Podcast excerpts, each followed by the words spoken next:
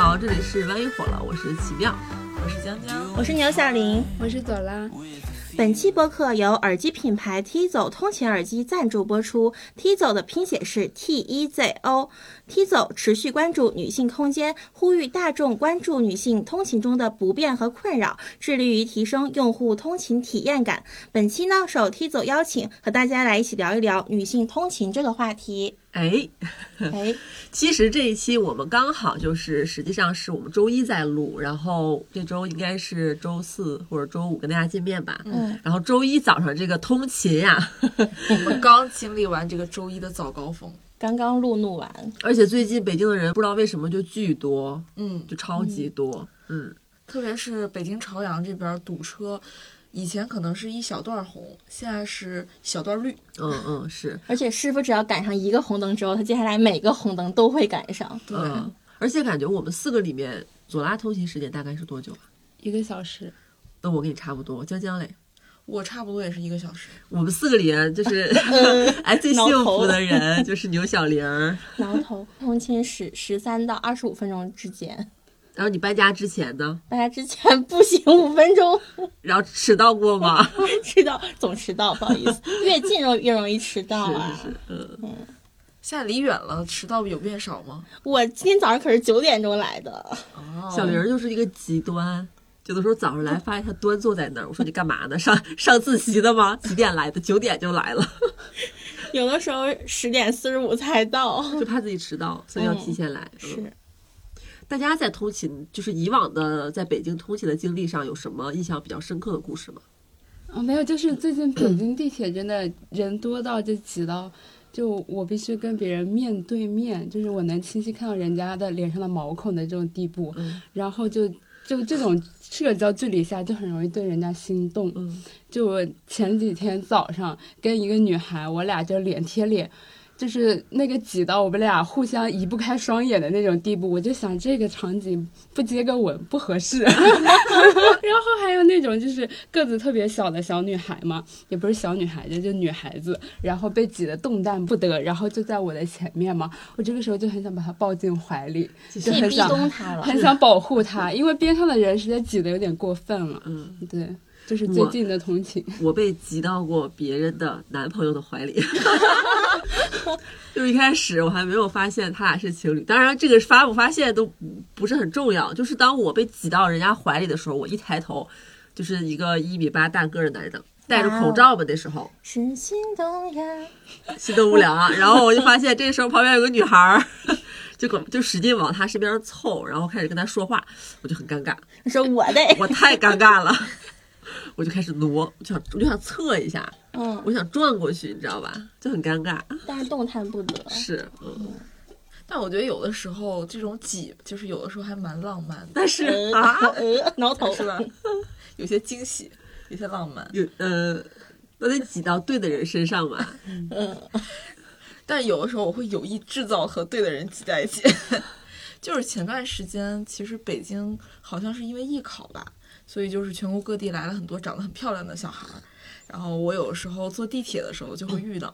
然后就是某一天，在一个早高峰的早上，我进入了地铁，然后发现，哎，这个男生盘量条顺，虽然戴着口罩，但是那个小头肩宽，就一看就是这个骨骼架构就是很好。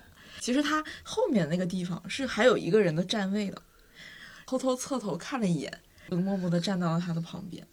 他说：“哎，姐妹，我也喜欢男孩儿。不许戳破我的浪漫幻想！江江总是对男童动心。怎么回事？不是啦，就等着人流把那个车厢给填满，就让把我们两个挤在一起。狠狠填满呃，很很这个是不是不能在广告里出现？没事儿，没事儿，咱就是年轻品牌，T 总是年轻品牌。大家年轻。挤过去之后嘞，就是享受那个 moment。下车不跟一下啥的？下车不不不，我是那种尾随的人吗？你是啊，上一期旅行的时候贴窗户边上不是你吗？偷摸看的，感觉我现在也长长大了，成熟了，这就是开启美好一天的一个早上。对，嗯，但我尾随过，我承认，就是我刚在三里屯实习那一会儿，然后从传媒大学坐地铁过来，我那时候就嗯还就比较喜欢。嗯一些文艺的东西，就习惯戴着入耳式耳机，然后拿着一本厚厚的书，在一个角落里站着。因为我坐着屁股太大，怕占的地方太太多了，我就在那边站着。然后每次就有一个男孩，他和我同时间上班，然后他们也拿着一本书，也戴着耳机，我就看他看的是什么书。然后第二天我也拿那本书，他看的是一本马桥词典，然后第二天我也拿着一本。我们两个大概能持续有一个月，你知道吧？然后我就是和我当时的朋友说，我说，哎，我要尾随这个男生，因为他也在，他也是在三里屯下，我们要走过很长很长的那条路，一直跟他到楼下。我跟我朋友说完之后，再也没遇到过这个男孩。就有时候就是命运的，嗯，我要是这个男孩，我可能要实在忍不住跟你说，别别学我了。我就想通过和他看一样的书，然后吸引他的注意力，对，一样戴耳机，然后吸引他注意力，好像我们身上散发着同样的呃氛围。哎，这有一个日剧的桥段，就是呃，一个男生跟一个女生在过人行横道的时候，他们两个撞到一起了，他们都戴着一个入耳式耳机，然后呢，都是那种入耳式的，你的左耳还是我的右耳，然后两个耳机同时掉地上。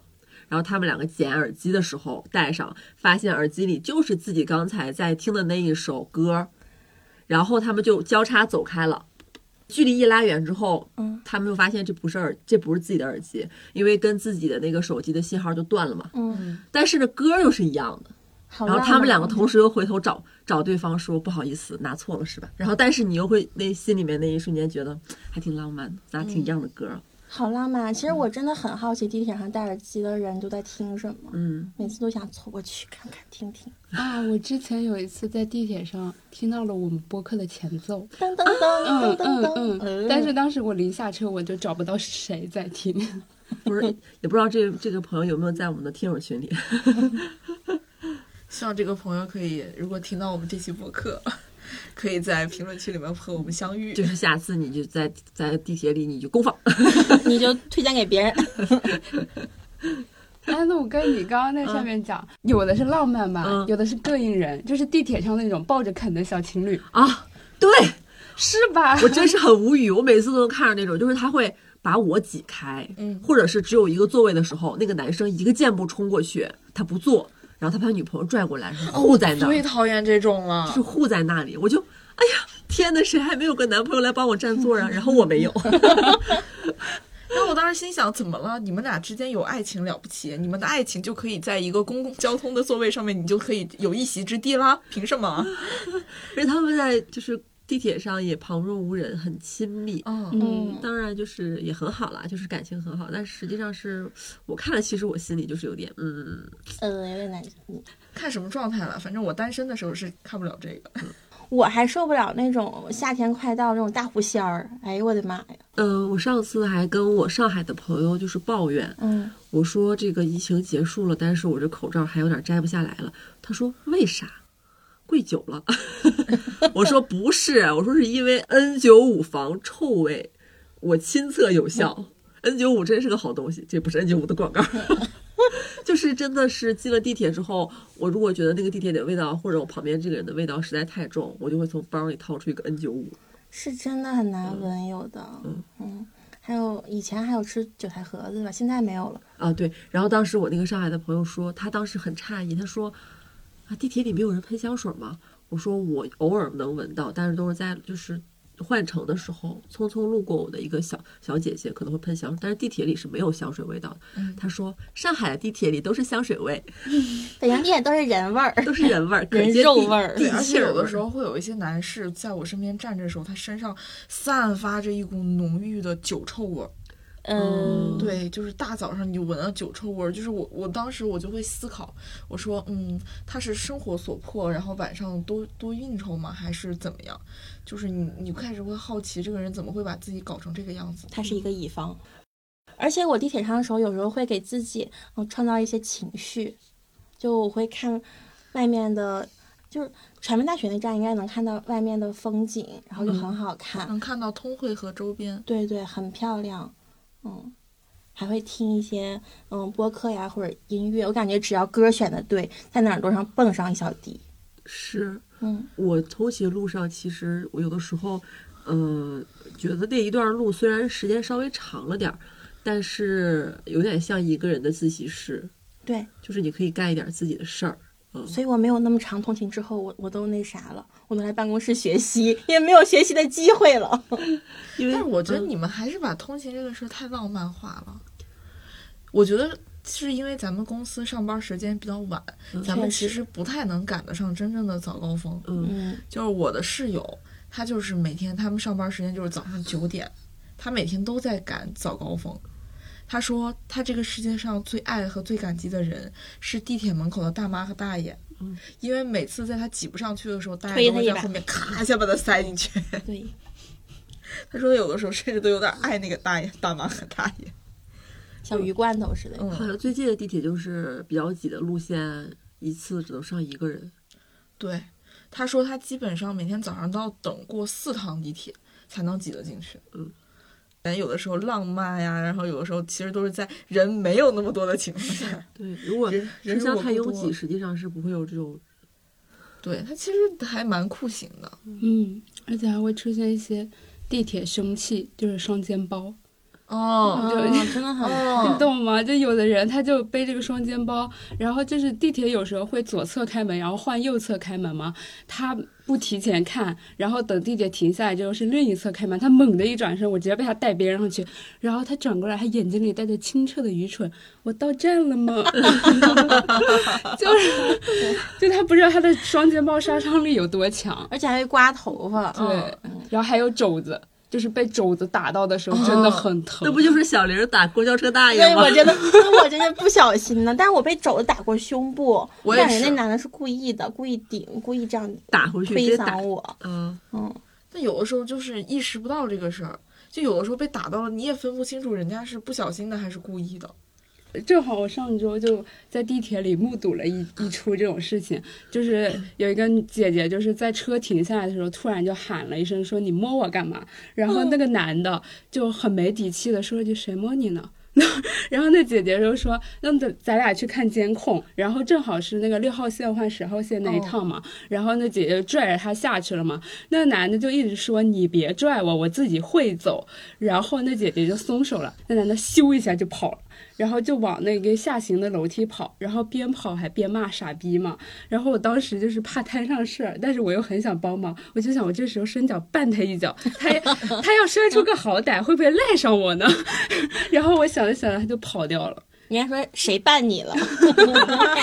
是啊，哎，我觉得这个男的很明显他就是故意的，嗯就，心虚了。哎，你们有在那个地铁上或者是通勤路上有遭遇过这种色狼？遇到过，我还遇到过偷拍的，是我和亚萍一起坐地铁，然后那个有一个男的就很明显，他偷他他偷拍那个女孩的胸部，亚萍正好就看见了，他一个女侠就就起来了，就说嘿你干什么？就握住他的手腕，然后抓住他的手机说你把照照片给删了，然后拍拍那妹肩膀说他在偷拍你，你别害怕，然后那个妹妹。嗯，回头看了一看，然后默默的转过头去，什么话？都没说。然后亚萍就还让那男孩把那照片删了。嗯他下来之后，他也会困惑，就是觉得，嗯，我帮他，呃，嗯为什么他无无动于衷？我说他可能是没有反应过来吧。嗯就是这样。是是，那一瞬间可能是没没有反应过来。嗯，我也有那种就是没反应过来的时候，嗯因为就是当你遭受那一瞬间，你会开始怀疑这是不是真的。就是我有一次就是坐在地铁里，就是人也很多，就坐在那儿手拉着扶手，另外一只手刷手机，然后我就突然开始感觉有什么东西在撞我的屁股，就是它也不是撞的很大力的那种，就是碰一下，然后又碰一下，然后又碰一下，碰了几下之后，我就感觉到不对劲儿，就是那怎么能老碰呢？但是我当时其实真的就是没有反应过来，我我就在想啊，这是性骚扰吗？是吗？就是想这个事情想了很久，在一边想的时候，我就一边就是把身子往前倾了一些，然后让他尽量别碰到。往前倾了之后，发现他还是能碰到，然后我就回头看了那个男的一眼。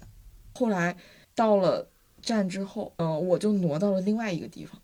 再过两站之后，这个人就下车了。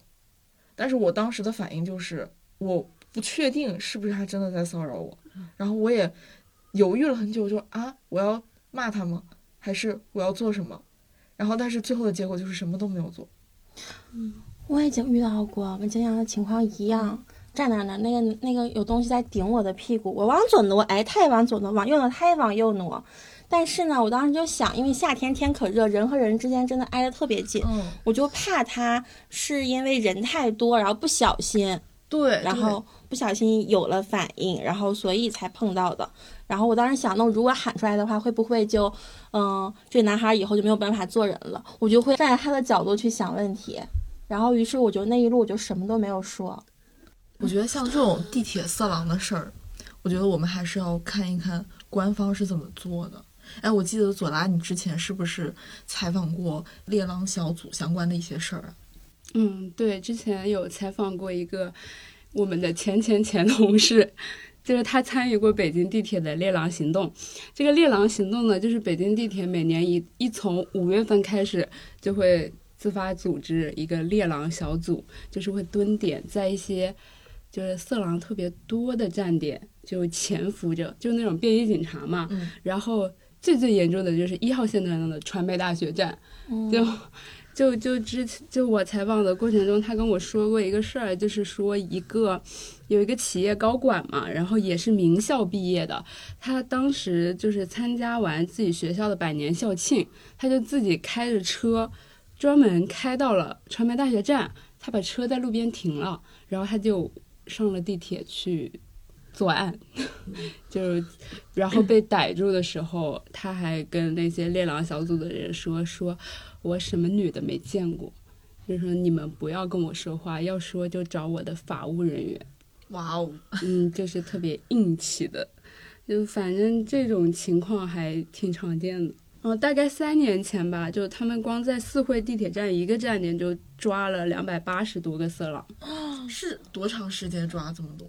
他们大概是五月到九月份，就是夏天结束的时候，可能是这个周期吧。太危险了吧！真的很危险，而且我觉得肯定还有人没有被抓，漏网之狼，狼真的很多。嗯，而且他们这些色狼都会实时更新自己的一些信息，就是他们不是之前是有些色狼会把拉链拉开嘛，嗯然后把那个东西掏出来，然后这个时候抓住你，其实证据确凿，嗯因为你拉链都开着。然后他们后来就发现了一种裤子，就这种裤子的裆部是没有拉链的，然后你只要就左右一扒拉，你就可以把那个东西弄掏出来。哦，我知道那种是不是有扣的那种暗扣什么之类那种？对对，然后如果有人来抓你，其实一松手他就回去了，就没有证据。还是一个机关呢。嗯，他们挺会更新的，他们会不会甚至还有个群？对对，之前好像有个网站叫什么什么什么狼之友吧，狼友，他们互相称呼对方叫狼友。天呐！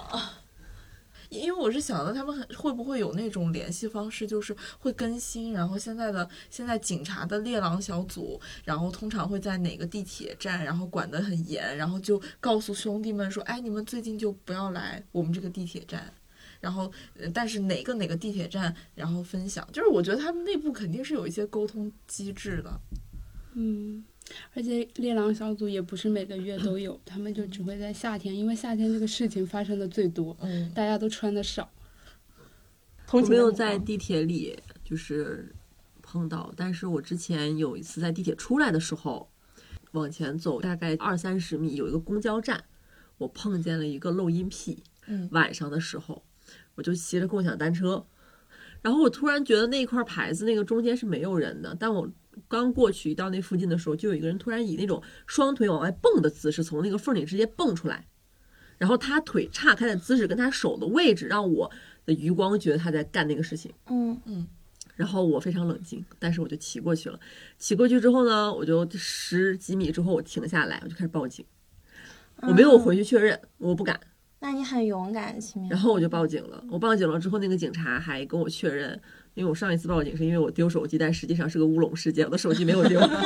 我当时有点犹豫我害怕我报错，就是我如果误会了的话，会不会麻烦人家？然后就跟那个警察说了具体的位置，然后他们真的出警了，但我人人已经不在那儿了，就他们会给我打两遍电话跟我确认位置，然后他们说可能那个人就是上了公交了，就走掉了。嗯我当然后我就会复盘，我觉得我当时的行为报警是对的，但是我应该当时就停在那儿，我就应该看一看，我不应该不敢看他，只用余光来扫他，我就直接看向他，到底是不是你在露那个东西，嗯，然后我就盯着他，我看他会有什么反应。但是我不敢。我有遇到过，是有一次很晚，当时那个上那个班儿下班儿，我就那条路上已经没有什么人了，然后我还不会骑自行车，我就得走着走，没有什么人，本来我就有点害怕，然后旁边就突然那那边就是一片建筑工地那样子的，然后就有一个人，这是真的露阴癖，然后我就开始，我就我也不敢一下子跑，我怕他追上来，我就开始小小步的踱，踱完之后呢。就我就往那个有灯的地方，或者或者有店家那边开始走，走完之后给我当时的男朋友说：“我操，我遇上露阴癖了，好可怕呀！”但我当时我们两个就确定他已经不爱我了，因为他过了五个小时才回我。我说啊，啊，他说啊，那怎么了？他没有对你干什么吧？我说没有。他说啊，那没事儿。我就是，我我一时不是不知道是录音癖更恶心，还是男朋友更恶心，都很恶心，都很恶心，好吧？笑死。但主要的困难在于我不会骑自行车，不然的话他就撵不上我，我就可以报警。啊，我我也不会骑，我也碰到过，但我当时还在上学，就是嗯放晚自修放学路上那条路都没什么人，然后因为我近视很严重，我五六百度，然后我又不戴眼镜，然后很远的地方走过来一个男的，就是他是。直接把衣服敞开的那种，在玩自己的那个东西，然后他就一路这么走过来，但是我是真的看不见他在干嘛，我以为他手上拿了个什么东西在那鼓捣的，我就疑惑，我就疑惑，我就我想看清楚。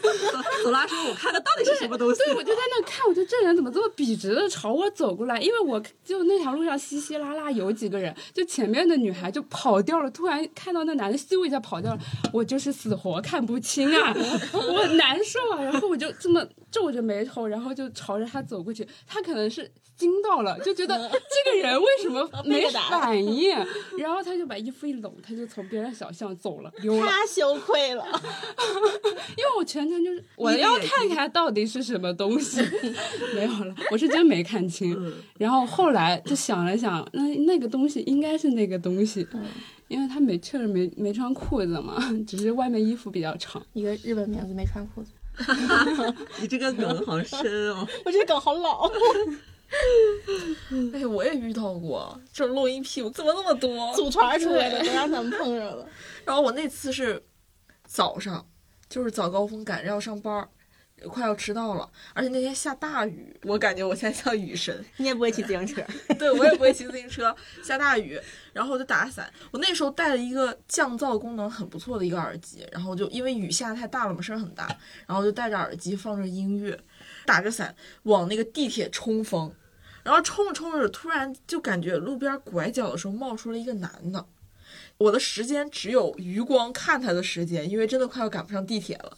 然后他就直直的朝着我这个方向走过来，走到大概离我两三米左右的一个距离，就开始咔把裤子脱了，然后就开始摆弄他的那个东西。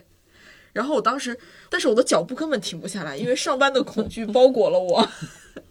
然后我就蹭蹭蹭冲到地铁，然后他干嘛？我完全不在意。随地大小便，然后我上了地铁之后，把伞一收，然后我才开始反应啊，刚刚那个人是录音癖吗？他在对我做的是那样的事情吗？我完全反应不过来。然后后来是对上班真的太着急了，就是那一刻，就是那种打卡打不上卡要迟到的恐惧包裹了我，我什么都想不到，我反而是上了地铁之后才开始后怕，然后最开始想天呐，好糟心啊，然后开始回想，然后也给我当时的男朋友发了消息，你男朋友几个小时回的呀？我男朋友呃五分钟就回来哎，这个哦，好，再次刺痛了我。这个 但我想，如果我们遇到录音癖之后，如果我会骑自行车，可以跑很快的情况下，我可不可以说，哼，这么小啊，可以。然后嗷嗷跑？但是你跟自行车起步有速度，你知道吧？哎呀，你起慢了，你脚一蹬，他万一一把抓住你的自行车怎么那办？我好害怕呀。所以你这样勇敢一点，把车头对准他对，正中心撞过去。说不定还把他夹住呢。嗯嗯，马戏团了感觉。哎，我之前其实听说，就是遇到了这种漏音癖，像左拉那样的解决方案，虽然是阴差阳错，但是是最好的。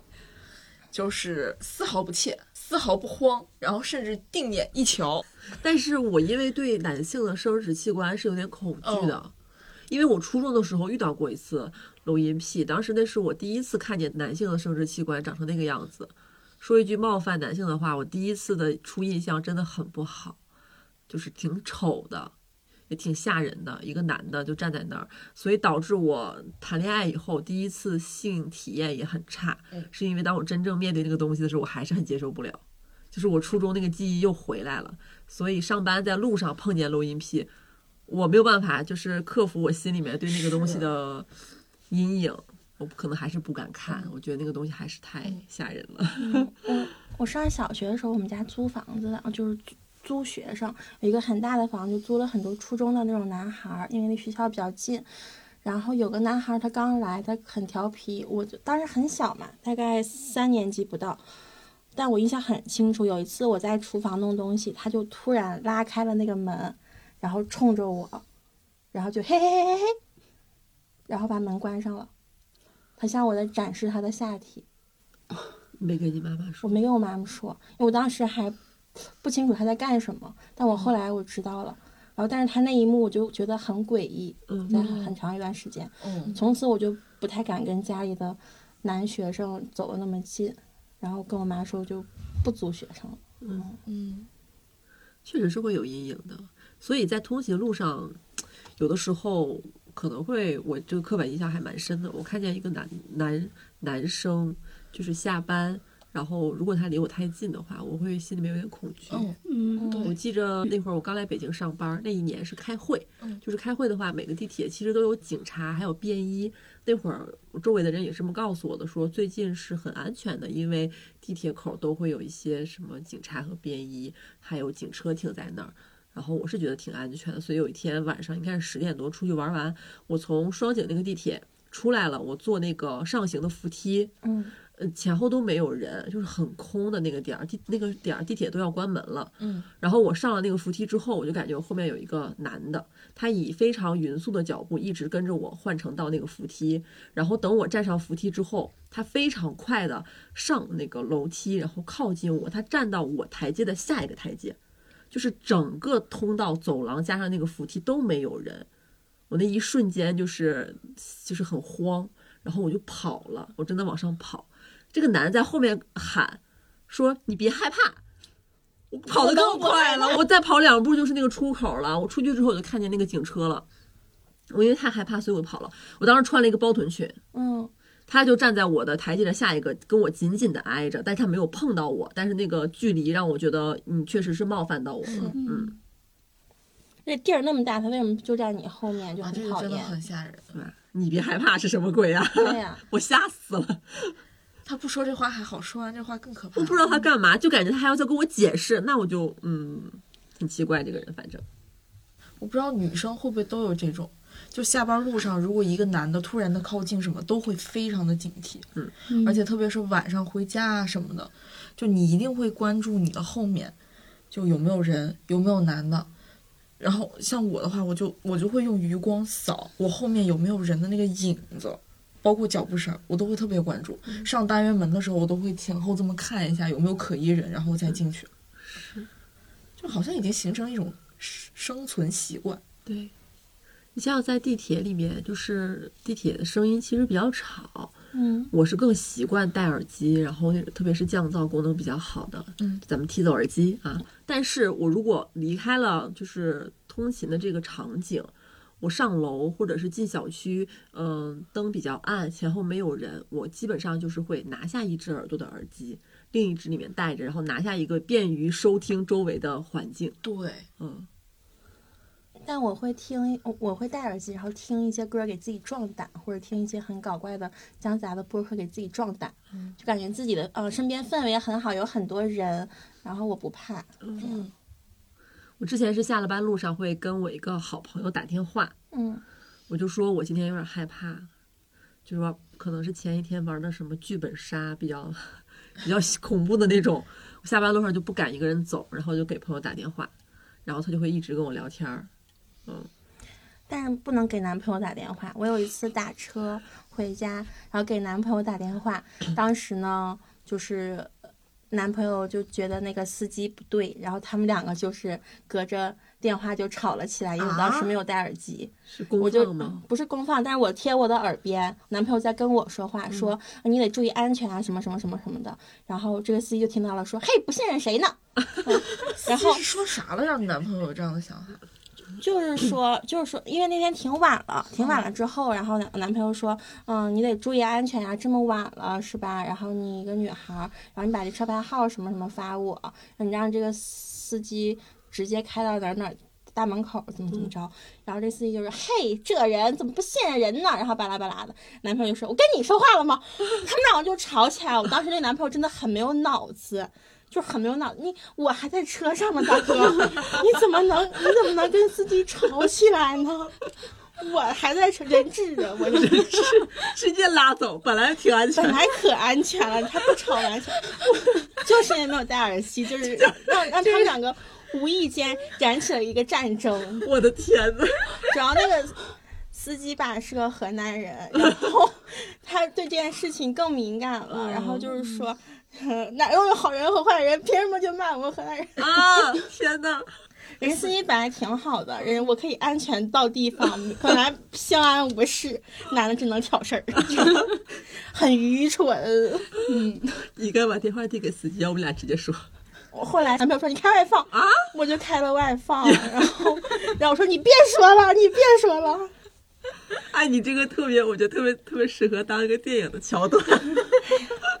太抓马了，说起这个打车呀，你们有没有在就是坐嗯司机的这个车上遇到什么事儿？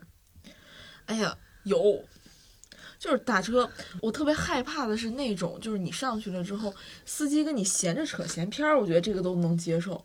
但有有一次我遇到有个司机，我上去了，他也不说什么别的，时不时就是后视镜瞅我一眼，然后问怎么去上班啊？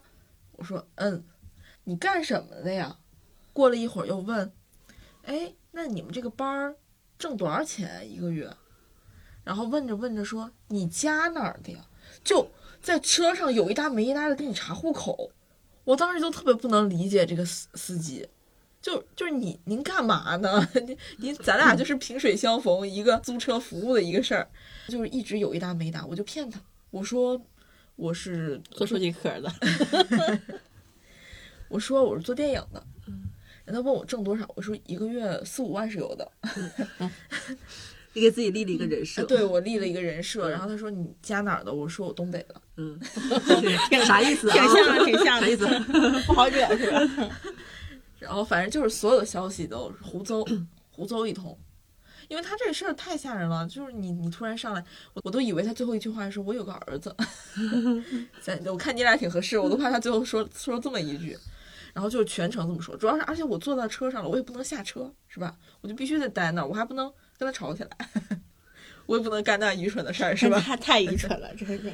然后就是全程胡诌，我也遇到过，但那天是应该是情人节还是什么七夕，我晚上打车，然后那个师傅问我，哟，今天情人节呀，怎么没一个人呢？你想男朋友呢？我当时就是挺害怕的，因为我觉得好猥琐。嗯哦，但是我包里带着防狼喷雾，嗯，嗯，那会儿那会儿比较害怕，还带防狼喷雾，我当时已经握紧了，我想一会儿你要是 干什么，我就喷你一下。一定要他先停车再喷。但是相安无事了，还是最后，他只是问了一些嗯感情生活，但是我胡说八道的。上次下班儿我打了一个车，然后呢，嗯、刚好那两天我跟我妈吵架，我在车上给我妈打电话哄她，然后我窗户还开了个缝，我就是说了大概得有二十多分钟吧，我就就是就是跟我妈呃逗她，然后就是让她开心，别生气啦什么的，哎呀，咱俩也不怎么怎么样的。挂了电话之后，这个司机就在后视镜看我，然后跟我聊天说，嗯，哎呀，这个父母跟子女的关系就是就这样，那意思就是你等你结了婚就好了，就不找你麻烦了。然后他呃先入为主的认定我是个单身的姑娘，然后开始给我传授一些单身姑娘如何寻找伴侣的经验，就是他拿他以往坐过他车的女孩的经历来开导我。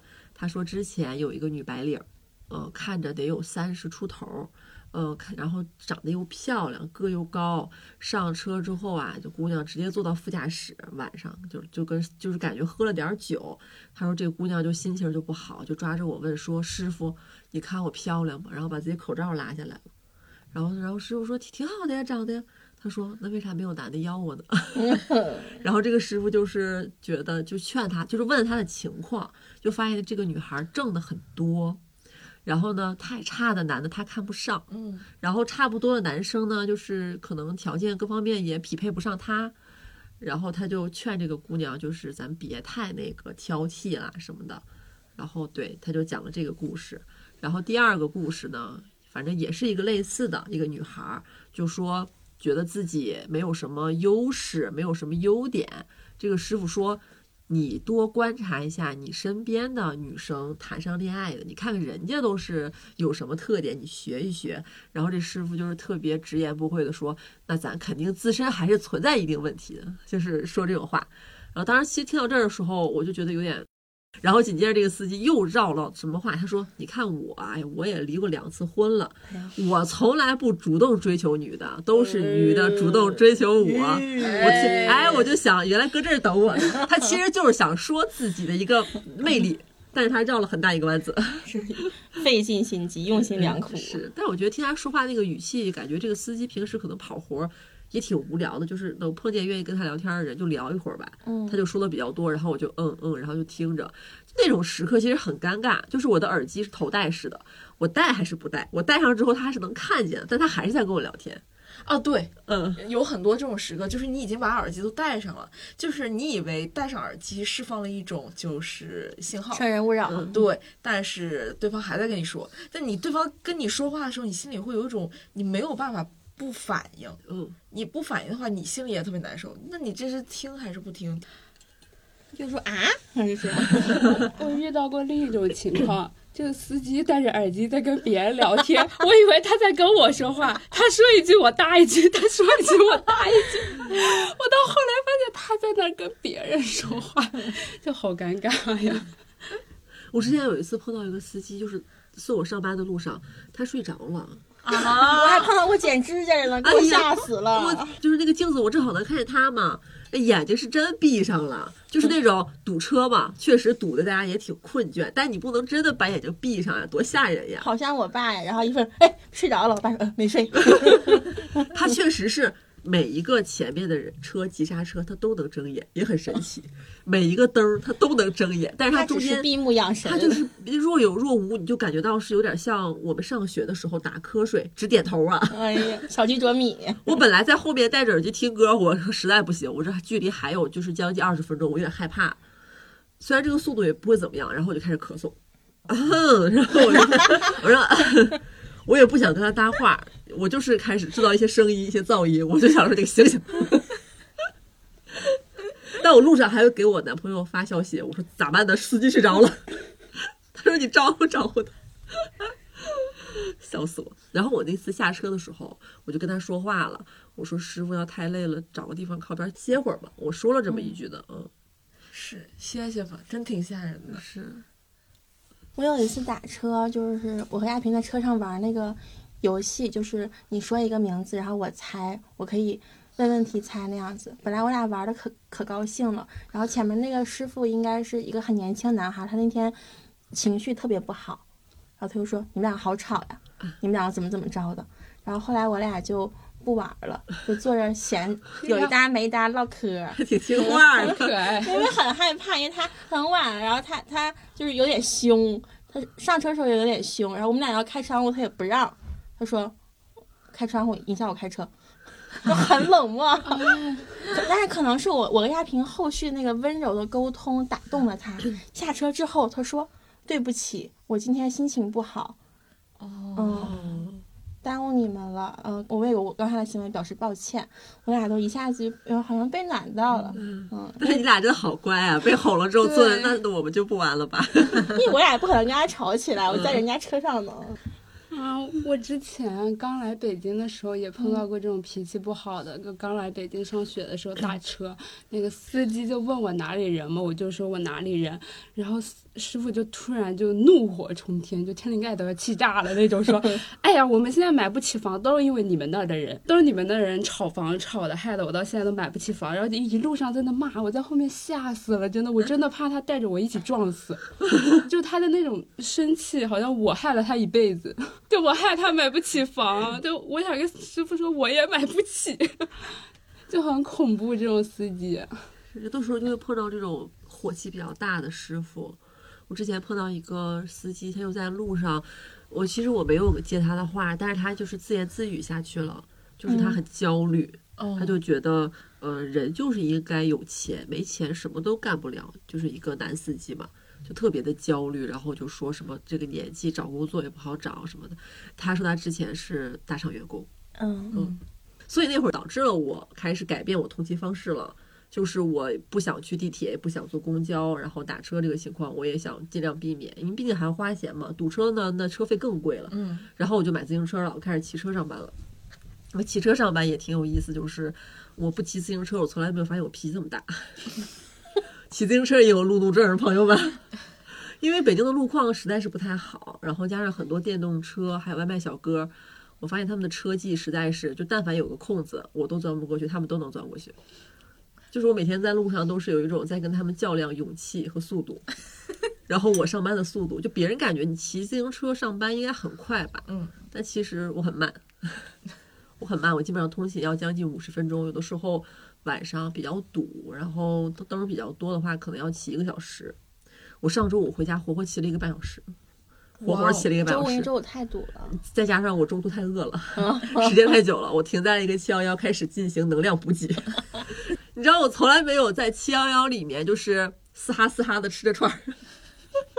我买了一瓶牛奶，然后我买了一个烤串儿，站在他们那个可以吃饭的那个位置，然后开始吃东西。吃完之后，我出来继续骑。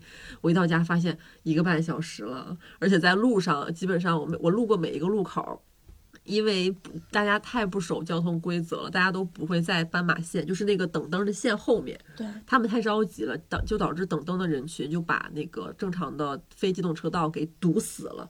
我就要从机动车道那边绕过去，还要从人群里面穿过去。我基本上是要下来，然后用腿儿倒腾着过的，倒腾着过，因为我那个车坐的比较高。我每次过他们的时候，我嘴上说的不好意思让一下，心里想的是他妈的，你们应该不好意思。你们能不能给我往后稍稍？我我每天在路上基本上，特别是晚上，我怒气会多一些。然后，嗯，我有一次被一个电动大妈、电动车大妈，我觉得他的车灯子还是什么位置，就是压着我的脚面过去的。啊，对我跟右边的马路牙子，其实那个位置不足够他过，但是他就是过去了，然后还要压着我，我就哎呀，然后每天路上还要被呃各种外卖小哥的那个电动车，有的时候会撞到我的车把，因为大家距离太近了。我我之前就很害怕，我第一次骑就是骑车通勤的时候，我会觉得这个路况实在太太吓人了。到后面我就习惯了，你知道吗？我感觉我也很灵活了，但是我心里还是在骂，但我嘴上就是会叹气。而且我带着那个骑行的那个镜子，骑行的镜子它我那个是个变色的，就是太阳一照的话是黑的，外面的人是看不见我的眼睛的。但实际上我就是猛翻白眼儿，但是实际上我的嘴上就是叹气而已。嗯，但是骑行通勤，我觉得比地铁对我来说要好，就是因为有风景可以看。嗯，然后除了这些比较路况比较糟的地方，骑车出汗，包括在路上戴着耳机听播客，我基本上早上晚上能听完两期完整的，就是我觉得时间的利用效率会提高很多啊。所以这个冬天我其实过得不开心，就是因为不能骑自行车。但是这两天我就开始骑车了，我觉得回来了，生活又变好起来了。嗯，哎，我之前真的一直以为你骑车通勤是一个特别舒适的，就是感觉你这是一个非常让人心情愉快的一种通行方式，没想到还有这么些。有有那有三个著名的大路口，大望路的路口，类似于大望路的那个路口，有三个这个路口会让我有这种心情非常糟糕的时刻，过去这三个路口就好了。嗯嗯，对，因为因为你开始骑车通勤之后，其实我开始在心里面默默的埋怨自己，为什么不会骑自行车？我已经接受这一点了，我就是不会骑。因因为，呃，因为咱们公司就是不是那种离地铁很近的，对，就是它会有个一点几公里。你要是等公交的话可以，但是公交的时间不定，北京公交时间是真的挺挺不怎么样的啊，就是经常很容易迟到。然后每次在这种时刻，我就会特别的生气，我就感觉我是在因为一些别的事情，然后导致了我迟到，这明明不是我的问题。当然了，可能这个时候会有人说，那你提前半个小时出门不就可以了吗？对不起，做不到。然后，所以我就觉得像是坐地铁呀，然后包括坐公交，我就特别我特别生气，就特别容易生气。有的时候就是会气到，就是今天上班，然后发现就是因为公交来的太晚，会有一些人就是上来了之后，哎，你这个车到那个哪哪哪儿吗？问司机，然后司机说不到啊，他还站在那个车里说，哎。那哪趟车能到呢？然后司机说：“你啊，不能在这个站等，你要去下一个站等那个站，然后你要等几几几路。”然后他听完了这些，哦，谢谢。然后这个时候再从那个公交里面下去，然后三分钟过去了，然后我光荣迟到。其实你就差这三分钟，对我就差这点时间，就是总会有这些被别人耽误的时间。我想，然后就非常的生气和焦虑，是，然后我就感觉像被。嗯，迟到这个事情，就是打卡这个事情，遏制住了咽喉的那种那种感觉，很窒息。上个月迟到了六次，我四次，每次都是因为在那个路口马上要拐，我就差我可以一个箭步冲出去打卡，但是就是等红绿灯。嗯，我上个月跟应该跟你次次数差不太多。嗯然后我就是骑自行车，我平时其实都是那种休闲骑，我不追求速度的。但是我的配速会提高，就是好像我之前也说过，就是因为打卡。对，我早上会冲刺，而且是在使馆街那一条街冲刺，那条街的路况挺好的，而且每个大使馆门口不都是有呃站岗站岗的吗？他们就是穿着整齐，然后两个两个在那站岗，我就嗖嗖起，你知道吗？我就感觉到他们能看到我，当时我心里还有点感觉被行注目礼，我骄傲，我骄傲。其实我感觉这种通勤在大城市，就人很多的情况下，然后会有很多的困境。嗯，像我们老家那边的话，你打车五分钟、十分钟就到了，半个小时能把整整个城市逛一圈。对，我觉得通勤主要还是在大城市的大家的生活当中占了很大的比重，因为基本上很少会有人。就是像小玲这种，就是真的是距离特别近。其实我记得之前安妮有跟我说过，她有一次就是在大概七点钟的时候给我发消息，然后给我拍了一张公交上，然后看就是外面的一个路灯下，然后隐隐绰绰的树，然后路上的行人的一个照片。她跟我说啊，终于能七点钟下班的时候能看到这样的景色，真好。因为他之前就是上班都得十一二点坐地铁末班车，然后回去。我就觉得其实通勤的那条路上，有的时候倒也不只是狼狈，然后色狼，有的时候它可能也是一个栖息所的一种感觉。你可以在里面其实会安放一点你在工作上的一些事儿，它也是一个切换的按钮。我记得就有一次我跟他们说说，其实。我不太愿意住离公司特别特别近的地方，我需要一个缓冲地带。这个缓冲地带就是，就是这段通勤路。我需要在这段通勤路里面收拾好工作上的那些事情，然后再开启生活上的一个一个状态。然后，如果你没有这个通勤路，我可能就会回家了，我可能还会去想一些工作上的事情。我理解，我以前离公司八百米的时候呢，上班其实就是很没有那么开心。但我现在搬到四公里了，我感觉我通勤路上这种像是一个我的短暂漂浮，然后就会让心更沉一些，平静一些。嗯，好，那我们本期说了这么多，也非常感谢提走耳机的赞助。好的，我们可以在淘宝搜索 “T 走旗舰店 ”（T E Z O 旗舰店）和客服报暗号，万一火了就可以领取优惠券，或者呢，我们可以看 Show Note 中的淘口令，直接抵达优惠现场。这次呢，Tizo 呢也给我们的朋友们送福利了。我们这次呢会在这期节目的评论区抽取一个幸运听众，送出我们的惊喜礼物 Tizo 通勤耳机。希望大家踊跃的评论。好，感谢金主爸爸，感谢我们的听众朋友们。本期节目就到这里啦，我们下期再见，拜拜。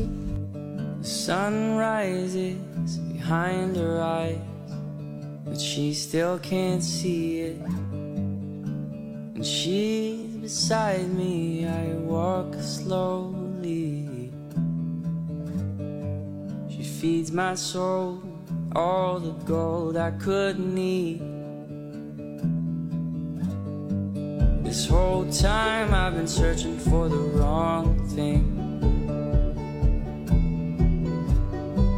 She's my captain, she's the sea, she's the sun on my back, baby, believe me.